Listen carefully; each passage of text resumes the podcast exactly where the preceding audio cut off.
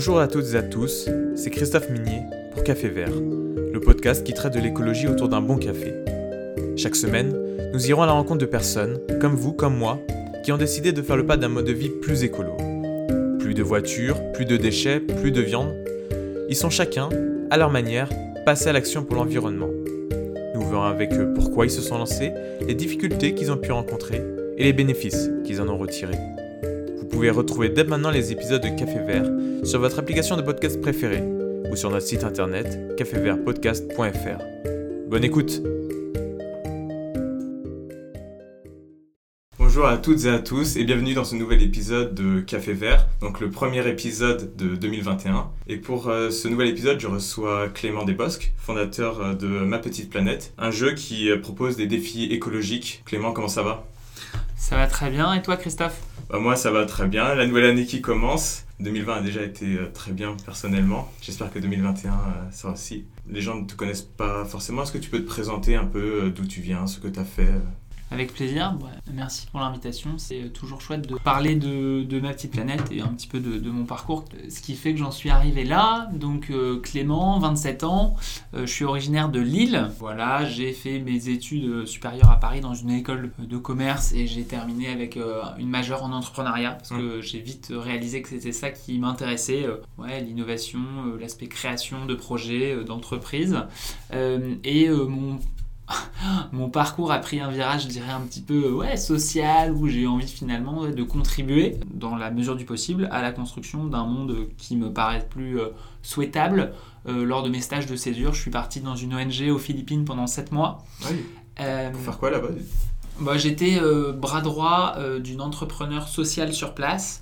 Et très marrant, je me suis retrouvé euh, à lancer avec elle une marque de produits laitiers à base de lait de Carabao, qui sont des buffles, les buffles d'eau aux Philippines. Donc on a développé une gamme de beurre, yaourt, fromage pour créer un, des ponts entre le, le marché premium à Manille et les éleveurs laitiers philippins. Voilà. Et donc euh, j'ai beaucoup aimé cette expérience qui était très euh, terrain et à apprendre aussi à co-construire avec euh, des gens qui ont un background et une vision du monde totalement différente. Et en rentrant, voilà, j'ai eu des expériences dans, chez Ashoka, qui est le premier réseau mondial d'entrepreneurs sociaux, voilà, en sélection et accompagnement des projets.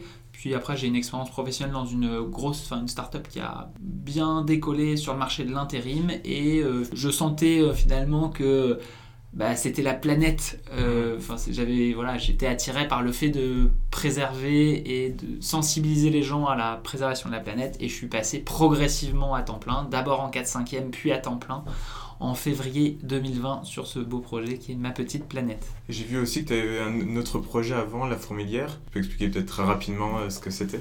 Ouais, c'est même une bonne idée d'en parler puisque les deux projets il y a des vraies correspondances à mon sens entre les deux. La Fourmilière, c'est une communauté autour de l'engagement citoyen et du bénévolat. Euh, la mission de la Fourmilière, c'est de rendre le bénévolat aussi sympa et accessible qu'un verre entre amis. Et lors de cette, euh, ouais, de cette aventure avec, on est six à la base euh, cofondateurs de la Fourmilière, et je me suis rendu compte dans cette expérience qui avait un vrai truc pour faciliter le passage à l'action. Et du coup, j'ai eu envie d'appliquer un petit peu les codes de la fourmilière sur l'environnement, c'est-à-dire faciliter et donner envie aux gens de s'engager pour la planète. Bah là, c'est vrai qu'on a un, pile un point commun entre Café Vert et, euh, mm. et MPP, donc avec des, une manière différente, mais avec oui, cette envie de pousser les gens, en tout cas pas pousser les gens, mais leur proposer des idées pour euh, s'engager dans l'environnement. Mais du coup, on va se lancer directement dans ton projet, donc Ma Petite Planète. En quoi ça consiste? Donc, euh, Ma Petite Planète, MPP pour les intimes, comme on aime le dire, euh, c'est une compétition de défis écologiques à réaliser avec son entourage,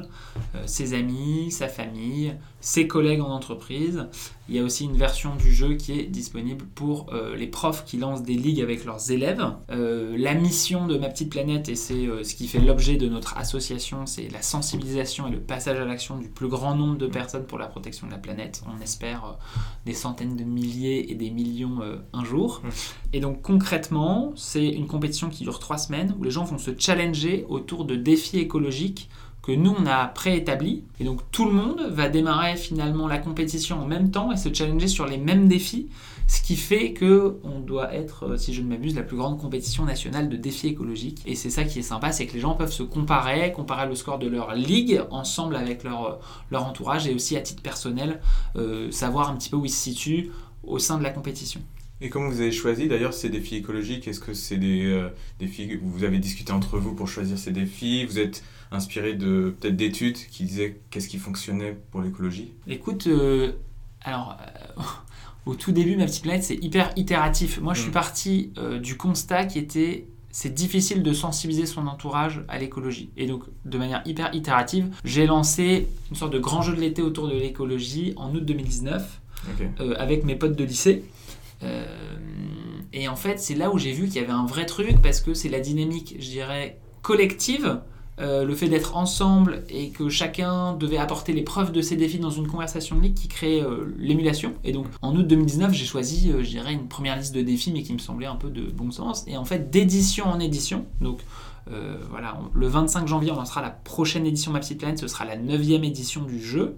Mais en fait, d'édition en édition, on améliore le jeu et surtout on demande des idées, des recommandations de défis à notre communauté, à nos MPP players. Ça, finalement, tu, crées une sorte d'engouement qui fait que les utilisateurs deviennent euh, oui, des, contribuent, des contributeurs exactement, À, à, ma petite planète. Ouais, l'idée c'est de prendre toute l'énergie des parties prenantes possibles, les MPP players, les MPP ambassadeurs, ça je vais peut-être expliquer, mm. les partenaires, euh, pour faire en sorte de créer la meilleure expérience de jeu possible, la plus motivante et celle qui permet aussi aux gens de monter le plus facilement en compétence sur le sujet. Euh, pour revenir un tout petit peu au jeu, le jeu il est basé finalement sur, nous en tout cas, euh, l'acquisition, le recrutement de MPP ambassadeurs, qui sont les personnes qui vont ouvrir une ligue et inviter leur entourage. En moyenne, donc une ligue c'est de 6 à 24 MPP players, en moyenne un ambassadeur il invite 12-13 euh, personnes de son entourage. Et c'est pour ça qu'on arrive à grandir rapidement. Nous, on ne doit pas trouver des joueurs, on doit simplement trouver les ambassadeurs, les gens qui veulent faire bouger leur entourage. Et à mon sens, l'effet boule de neige vient de cette mécanique d'acquisition. Ok, ça Donc, par exemple, euh, je suis une personne euh, voilà, qui découvre MPP, j'ai envie de lancer ma ligue avec mes potes. Mhm. Qu'est-ce que je fais? Je te contacte directement? Est-ce qu'il y a un formulaire? Ouais. En fait, très simplement, euh, les gens peuvent se rendre sur nos réseaux sociaux et plus simplement sur mapetiteplanète.org, le site internet. Et le premier truc sur lequel les gens tombent, c'est le formulaire d'inscription à la prochaine édition. Et là, ils s'inscrivent, euh, ils déclarent, bah voilà, moi je pense jouer avec mes potes, je pense jouer avec ma famille, euh, ils nous donnent quelques infos, leur mail. Et ensuite, on les invite à une session de formation pour être ambassadeur. On leur explique le déroulé du jeu, les tips pour animer leur ligue, pour bien coordonner le tout. Et ensuite, ils se lancent. Et euh, voilà, pour l'édition de janvier, on a le plaisir de lancer une application mobile qui sera, j'espère, euh, ouais, un, vrai euh, bond en avant par rapport au Google Sheet. En fait, on a vraiment démarré le jeu hyper simplement avec un Google Sheet, une sorte de tableur où les gens déclaraient les défis qu'ils euh, venaient de valider, puis les calculs se faisaient automatique, automatiquement. Et voilà. Et pour améliorer l'expérience utilisateur, grâce à euh, une développeuse en interne et à pas mal de bénévoles, on a développé une, belle application mobile. Donc, qui est déjà disponible ou pas? Ouais. Qui, sur l'App Store, sur Android? Elle est disponible sur App Store et Android à partir du 15 janvier, voilà, 10 jours avant le lancement de la prochaine édition. Et là, pour l'instant, quelles sont les personnes qui utilisent MPP Est-ce que ce sont des jeunes, des moins jeunes, des enfants peut-être qui peuvent utiliser? Ouais. En fait, euh, c'est un jeu qui a vraiment vocation à être grand public et donc nous, on a eu des gens, alors la plus, le plus jeune qui a joué MPP, c'est euh, une classe de grande section. Ah Il y a une prof qui a fait jouer ses grandes sections à la petite lettre. Alors donc ça, c'est vraiment l'édition euh, enfant, scolaire. Donc avec des défis tout mignons, type euh, terminer son assiette le midi, type euh, faire un herbier, coller des, feuilles trouvées dans la nature, les coller, marquer leur. Voilà, des, choses assez simples qui, parlent aux jeunes, faire un câlin, un arbre, ce genre de choses. Et après, je sais que dans certaines familles qui ont joué à Ma Petite Planète, il y avait aussi. Euh, les oncles, les tantes, les grands-parents parfois qui étaient euh, ramenés dans les ligues. Après, vraiment, je dirais que le, entre guillemets, notre cœur de cible, c'est mm, plutôt les 20-35 ans. Voilà. Mais en soi, c'est large, mais c'est plutôt les 20-35 ans qui. On peut dire que c'est un jeu pour les 9 à 99 ans. Euh, tout à fait, ça marche pour tout le monde. Ouais, théoriquement, ça marche pour tout le monde. Et j'ai vu également, bah, tu parlais justement de cette classe euh, de, de petites sections. Mhm. que, grande section. Grande section, pardon. Que tu travaillais également donc, avec les entreprises et avec les écoles. Mhm. Est-ce que c'est un cible privilégié Est-ce que justement on dit beaucoup que dans les entreprises, ils devraient faire un petit peu plus pour l'environnement. Euh, l'école, c'est également un bon moyen de sensibiliser à ce sujet. Euh, voilà, qu'est-ce que tu en, qu'est-ce que en penses? Écoute, aujourd'hui, les deux axes de développement principaux de Ma Petite Planète, c'est à l'école, puis en entreprise. Pourquoi à l'école? Euh, donc là, on a lancé en novembre 2020 une édition. On pensait avoir 30 classes, on en a eu 70. Et en fait, assez facilement, beaucoup avec du bouche à oreille. Le tout avec zéro communication, enfin zéro communication, zéro budget du moins. Euh, le jeu est gratuit bien sûr pour les, écoles. Et en fait on sent qu'il y a une forte demande et un appel, un appel de la part des profs qui cherchent des outils pour sensibiliser les jeunes et les engager et en fait leur moi, leur faire vivre une expérience. Que quand un jeune vit une expérience de OK, j'agis pour la planète, c'est beaucoup plus fort que de lui dire. En fait, s'il le fait, il va le retenir beaucoup plus. Et on pense que c'est hyper puissant avec les jeunes parce que un jeune qui agit pour la planète, il va en parler à ses parents, il va en parler naturellement beaucoup de lui et ça va l'ancrer potentiellement pour toute sa vie. Donc peut-être si on arrive à faire euh, prendre les bonnes habitudes à ces jeunes-là, toute leur vie seront plus écolos, ce qui aura un, impact considérable pour la planète. Et deuxio, euh, les parents sont hyper sensibles en fait au comportement et aux attentes de leurs enfants. Donc s'ils voient leur enfant qui en fait devient un mini Greta Thunberg ou un, petit protecteur de la planète, les parents auront a priori envie de faire des efforts dans ce sens-là aussi, et du coup ça impacte des gens qui ont du pouvoir d'achat, donc ça ça va être intéressant aussi. Et le deuxième axe de développement, c'est les entreprises. Pourquoi? Pour deux raisons principales. La première, c'est que on est en train de mettre en place des trucs sympas avec des boîtes, euh, voilà coucou à Doctolib qui mm. nous a fait confiance euh, en janvier avec 500 personnes, donc c'est hyper chouette. Donc combien de ligues euh, Vous avez fait une... comme un championnat avec plusieurs ligues et ça. des montées, Il y aura un classement euh, intra Doctolib et du coup il y aura normalement une, vingtaine, une, petite vingtaine de ligues mm. qui vont se challenger. Et, et pourquoi c'est hyper puissant? Parce qu'en fait si on entre guillemets, convainc ou si on embarque la bonne interlocutrice en interne, d'une relativement grande entreprise, on peut vite sensibiliser du monde. Donc tu vois, ça, en termes de de, retour sur investissement ou de retour sur temps investi, on, aura un passage à l'échelle plus rapide avec les entreprises parce que si on convainc la bonne personne, on peut toucher des centaines, voire des milliers de salariés euh, directement. Donc ça, c'est la première raison pour le passage à l'échelle, ça me semble être une, bonne idée. Et la deuxième raison, de manière hyper transparente, euh, nous, on a vocation à avoir un modèle économique viable et les entreprises, en fait, on répond à un besoin à la fois de team building, de cohésion des équipes, de création de liens et aussi de sensibilisation des collaborateurs, je dirais, euh, aux éco-gestes et euh, à la réduction de l'empreinte carbone et écologique de l'entreprise indirectement. Et d'ailleurs, ce sujet, tu penses que c'est les entreprises, ce sont les entreprises qui sont en recherche de ça ou les, certains collaborateurs mm. qui, qui doivent plutôt pousser les entreprises à aller dans ce sens et donc, via MPP, ce serait un bon moyen d'inclure de, l'écologie, de l'environnement dans l'entreprise Écoute, c'est une bonne question. Je dirais un peu les deux. En fait, au sein de la plupart des boîtes, j'ai l'impression qu'aujourd'hui, il y a des personnes qui ont un potentiel MPP ambassadeur ou qui ont du moins mm. envie de faire bouger leur entreprise pour la protection de la planète et qui trouvent probablement que leur entreprise ne va pas assez loin dans la démarche. Et donc, nous, notre mission, c'est d'aider cette personne à faire le premier pas et créer la première dynamique au sein de l'entreprise autour de l'environnement. Et donc, notre approche pour les entreprises, c'est de dire si l'entreprise a des plans très ambitieux de réduction d'empreinte carbone écologique, mais que en interne les salariés n'ont pas compris la hauteur des enjeux ou ne sont pas sensibilisés sur le sujet, il y a peu de chances que ça réussisse. En revanche, nous on est plutôt là pour faire en sorte que les gens adhèrent au sein des entreprises à ces nouveaux enjeux, à cette nouvelle mission de réaliser la transition écologique de l'entreprise. Voilà. J'ai vu également que dans MPB, donc euh, tu avais plusieurs thèmes. Euh, l'alimentation, la mobilité, les énergies. Est-ce que mhm. tu sens qu'il y a un de ces thèmes qui ressort plus que d'autres? Comment tu ressens justement par, entre ces différents thèmes? Mhm. Écoute, euh, nous, notre objectif, c'est de donner une vue d'ensemble aux citoyens de ce qu'ils mhm. peuvent faire pour agir pour la planète. Et donc euh, là, sur la prochaine mission de janvier, il y aura grosso modo 60 défis bonus pour la planète et 20 malus. Et oui, je suis désolé de vous l'annoncer, il y a aussi des choses qu'il faut éviter, donc il y a aussi des malus dans le jeu. Euh, mais grosso modo, euh, il y a 4 fois plus de points en bonus que de malus, donc on est vraiment là pour encourager et euh, donner envie aux gens à passer à l'action et donc on les récompense via des points. C'est hyper, c'est hyper bateau les points, mais c'est un incentive hyper fort parce que mm. les gens, ça leur parle, c'est hyper limpide des bonus, des malus. Au niveau des thématiques, donc voilà, il y en a quelques-unes, quelques autres que tu n'as pas citées. Il y a la biodiversité, il y a le do-it-yourself, il y a tout un aspect éducation, montée en compétences sur le sujet. Alors ça peut être notamment en écoutant des podcasts comme le tien. il y a ensuite des défis qu'on appelle des défis choix du public, où il y a une petite part où en fait les gens vont pouvoir choisir pour eux-mêmes les défis sur lesquels ils veulent se challenger. Et puis euh, il y a toujours un défi mythique qui est le défi qui apporte le plus de points dans MPP et que bah, les gens s'arrachent pour faire et qui est euh, assez difficile engageant. Pour répondre à ta question, nous de ce qu'on remarque, par exemple, l'alimentation, on voit que c'est hyper central et c'est, je pense, la thématique qui rapporte le plus de points dans MPP. Euh, et on le voit quand on se renseigne sur les études parce que en fait l'alimentation c'est l'un des leviers de réduction de l'empreinte carbone et écologique le plus important euh, chez l'individu.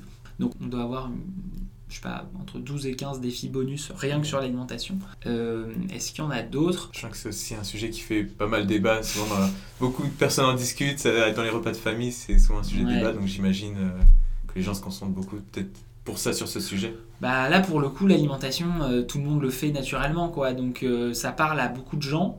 Euh, là je, je, pense à un défi qui avait fait beaucoup parler lors de la dernière édition c'était on, on, appelait ça le duo pas gagnant et c'était chocolat café et donc on avait proposé à nos MP on les avait challengé sur le défi se passer une semaine de chocolat et de café.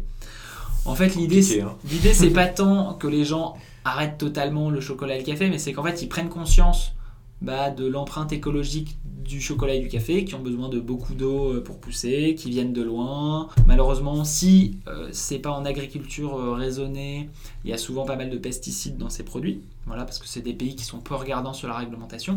Et donc, les gens prennent conscience de, ok, bah, est-ce que je ferais bien de réduire ou alors de mieux orienter mes choix de consommation, mes choix de produits sur ces thématiques-là. C'est vrai que c'est un article que j'avais lu où, oui, la production, en tout cas tout le process pour le chocolat en particulier, je crois. Parce qu'à la, fin, l'émission de carbone associée était mm. supérieure à certaines viandes, comme le poulet, que, que le porc. Pas que le bœuf, bon, le bœuf est quand même tout en haut. Exactement. Mais ouais, on s'en doute pas forcément, mais ouais, c'est vrai que le chocolat, il faut ne pas trop en abuser. Limiter. Voilà. Donc un peu pour euh, finir euh, là-dessus, MPP en chiffres, c'est combien d'utilisateurs euh, mm. Tu disais que c'était la 9 édition également. Mm, Écoute, donc euh, l'association s'est lancée officiellement en mars 2020. Aujourd'hui, on a eu un petit peu moins de 6000 MPP players, hmm. donc des gens qui ont joué euh, voilà, à minima une fois MPP. Euh, on a eu 370 ligues créées. Et le métrique principal de ma petite planète, c'est le nombre de défis bonus réalisés pour la planète dans le cadre du jeu. Et donc là, on est à 75 000. Voilà. En sachant que bon, ça fait à peu près ça fait 9 mois. Nous, on pense pouvoir faire x2 entre chaque édition adulte et x3 euh, ou x4 entre chaque édition euh, scolaire. Voilà.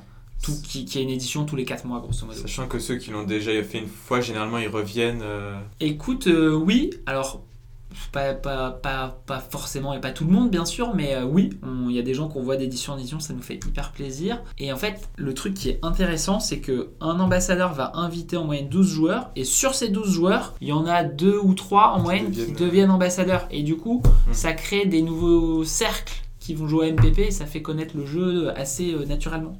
Et donc, euh, et donc tes perspectives plus ou moins là dans, dans les prochaines années, ce serait donc d'augmenter, j'imagine, le nombre d'utilisateurs? Est-ce que tu as aussi d'autres visions, d'autres euh, aspects du jeu? Ouais, alors euh, en parallèle de l'édition euh, Ma Petite Planète, donc une édition ça dure toujours trois semaines, mmh. on a pour ambition de créer peut-être le, le, plus gros festival de l'écologie de France. C'est-à-dire que on sait qu'on a des gens qui vont être attentifs à l'écologie pendant trois semaines dans le cadre du jeu pour gagner des points, et donc c'est le bon moment pour leur ouvrir l'esprit sur pas mal d'autres thématiques liées à l'écologie, mais qui sont proposées par des partenaires. Et donc on a des partenaires événementiels qui proposent bah, des fresques du climat, euh, des ateliers do it yourself, des conférences euh, sur telle ou telle thématique pendant les trois semaines. Et ça permet aux gens de monter en compétence et d'agir sur un sujet, mais aussi ça leur permet de, de, gagner des points dans le jeu, ce qui en fait, euh, voilà, c'est un cercle vertueux qu'on a réussi à créer. Et le fait d'avoir ces partenaires et à mon sens de on va essayer d'avoir de plus en plus euh, gros et prestigieux entre guillemets partenaires, bah, ça va naturellement faire connaître le jeu. Donc euh, ça c'est un vrai axe de développement dans le jeu. voilà, le, le, wood, le Woodstock de l'écologie est pour bientôt, on espère. Après le coronavirus, mais ah, en fait, pour l'instant, de manière transparente, le, le, le, festival il est surtout en ligne vu le contexte. mais, mais, oui, on a pour vocation de faire des trucs en physique quand c'est possible. C'est vrai que la fresque du climat, ils font déjà énormément de choses. quand ils sont bien installés, c'est vrai que c'est un bon partenaire, j'imagine. Yes. Et euh, je voulais te faire rebondir sur euh, un ancien épisode, euh, donc une ancienne invitée, mhm. Hermine, qui mhm. justement parlait des, des challenges de, pour devenir plus écologique, d'effectuer des challenges d'un mois. Par exemple, pendant un mois, faire sa lessive soi-même, arrêter la viande pendant un mois par exemple.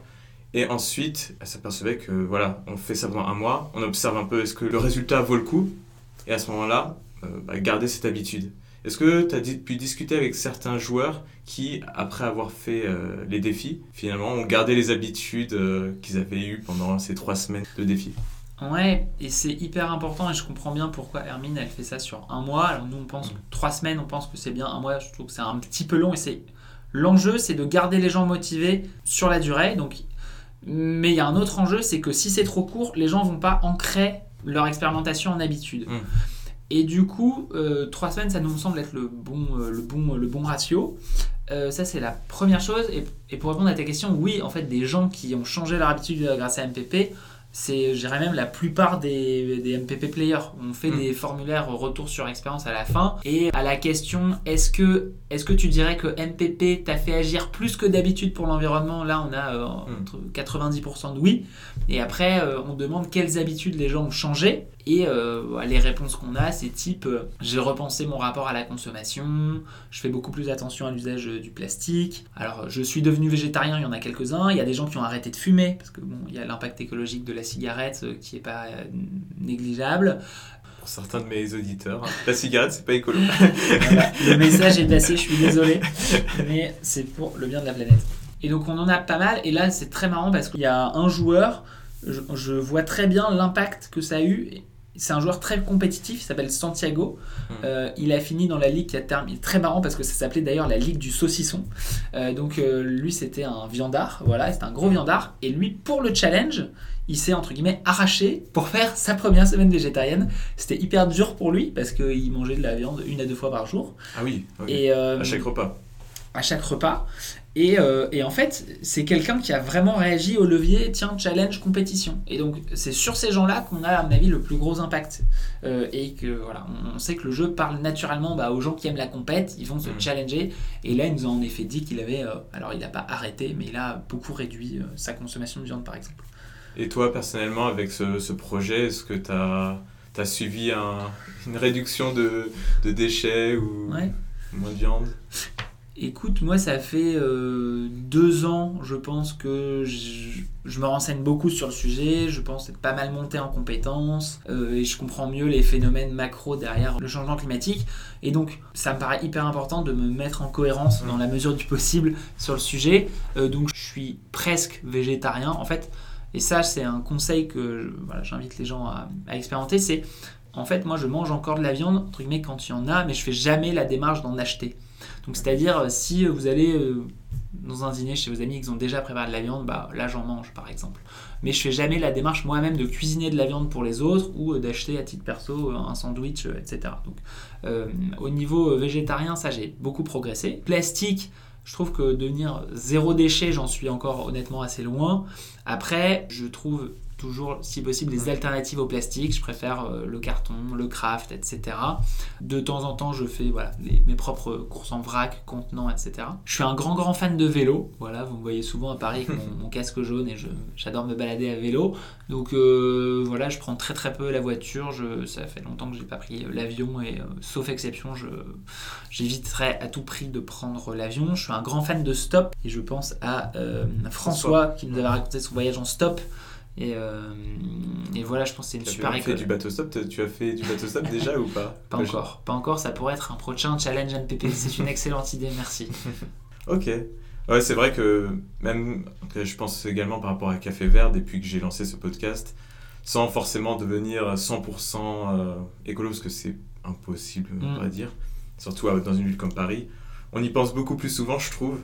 Et ça nous permet d'être nous-mêmes. Finalement, on aide les autres et on aide nous-mêmes en parallèle à devenir plus respectueux de l'environnement. Exactement. Et à travers, bah oui, euh, la, la, mise en place et l'animation de ces huit éditions Ma Petite Planète, euh, bah en fait, il y a plein de choses au fil de l'eau qu'on intériorise. Et mm. voilà, ce qui me paraissait très compliqué il y a un an, un an et demi, aujourd'hui me paraît euh, évident et simple à réaliser pour la plupart. Après, oui, en effet, l'écologie, il y a toujours des trucs où il faut être parfois un petit peu plus organisé ou anticiper un petit peu plus. Mais c'est facile, très facile de faire des choses qui ne sont ni coûteuses, ni consommatrices en temps pour, pour démarrer, à mon sens.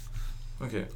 Et donc, euh, bah, pour terminer là-dessus, euh, donc je vais annoncer que euh, via Café Vert, on va lancer également une ligue MPP. Génial.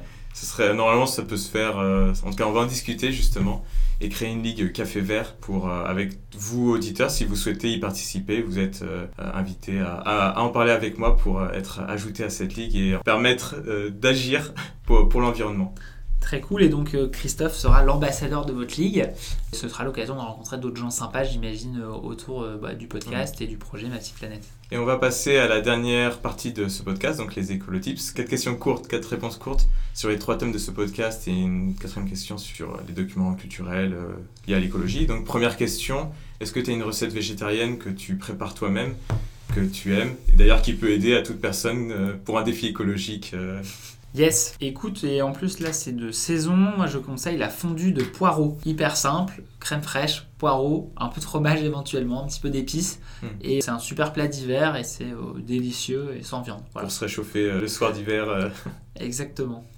une zone en France, une zone, une ville en France ou à l'étranger mais accessible en train que tu conseilles ou tu aimes bien aller? Écoute, j'ai découvert en juin dernier la Picardie, pas loin de Paris, mmh. euh, grâce à un festival à vélo qui s'appelle la Madjack. Je sais pas si je ne connais pas du tout. En quoi ça consiste? Bah, La Madjack, c'est une, c'est un festival autour du vélo et tous les jours. Alors, ça dure trois jours et euh, on part de Paris à vélo et on se rend dans des coins incroyables de Picardie. On ne euh, penserait pas, c'est vrai qu'on a beaucoup l'image de la Picardie, euh, des champs et rien d'autre. Si, si, il y a des super châteaux en mm. Picardie qui sont accessibles à 70-80 euh, km de Paris. Donc allez-y. Voilà, donc j'ai découvert cette région et sinon, bah, faire du stop un peu à droite à gauche. je pense que c'est un bon moyen pour, pour voyager et découvrir la France. Une astuce zéro déchet que tu appliques ou que tu aimerais appliquer dans ta vie de tous les jours? Alors, euh, bah, du coup, moi, le, le, le, réflexe zéro déchet, le zéro déchet, encore une fois, ça, ça demande à une certaine organisation, à un certain niveau. Vrai. Moi, le, conseil que j'aurais à donner aux auditeurs, c'est quand vous allez, si vous allez au supermarché, regardez tous les produits qui sont sans plastique. Parce que le plastique est loin d'être pire que du carton, du craft, etc. Donc, si possible, prenez ces alternatives. Et peut-être un autre type, c'est vous faire un gros plat dans la semaine, un truc que vous aimez bien, et ensuite prenez des Tupperware. Ça vous évitera d'acheter plein d'emballages plastiques pour hmm. finalement. Euh, acheter les produits en gros, c'est ça Ouais. Acheter les produits euh, exactement en gros, cuisiner si possible, et ensuite mettez dans des Tupperware pour le reste de la semaine euh, un plat que vous aimez bien. C'est important parce que vous allez le manger plusieurs fois. Et si le plat est végétarien, c'est encore mieux. Exactement. Et un document culturel, livre, film sur l'environnement, l'écologie que tu conseilles à toute personne qui voudrait se renseigner sur le sujet hmm. Écoute, moi, le ou un événement. Ouais, très bien. Le dernier livre qui m'a beaucoup plu sur l'écologie, c'était Petit manuel de résistance contemporaine de Cyril Dion. Voilà. Alors c'est très marrant, mais mon surnom dans la team MPP, c'est le Cyril Dion de l'animation et la coordination des digues. J'ai ce surnom incroyable, donc merci Cyril si tu nous entends. et euh, non, j'ai trouvé ça hyper bien, et c'est sur l'importance de créer des nouveaux récits de société pour rendre finalement la transition écologique souhaitable, en plus d'être euh, viable. C'est-à-dire que si les gens, on les embarque pas derrière un projet qui donne envie, on va pas réussir. Et c'est aussi pour ça qu'on fait Ma Petite Planète. C'est parce que euh, nous, notre objectif, c'est de rendre l'écologie et la sobriété sexy, en mm. fait. Si euh, les gens voient tout comme une contrainte, on va pas réussir à les embarquer, ça va pas marcher. Donc euh, voilà. Donc j'ai beaucoup aimé ce livre-là qui parle de comment embarquer une société dans un projet écologique. Et peut-être, là plus récemment, j'ai découvert un, auteur et un philosophe qui s'appelle Baptiste Morisot, qui est quelqu'un qui a beaucoup écrit sur le lien entre la nature et l'homme, et sur finalement le fait que c'est un peu une construction d'esprit d'avoir créé ce truc qui s'appelle la culture, quand en fait l'homme est directement relié à la nature et intrinsèquement euh, un être naturel parmi tant d'autres. Et, euh, voilà, et c'est euh, ça. C'est un sujet philosophique ça, est-ce que l'homme est un être de culture ou de nature? Exactement.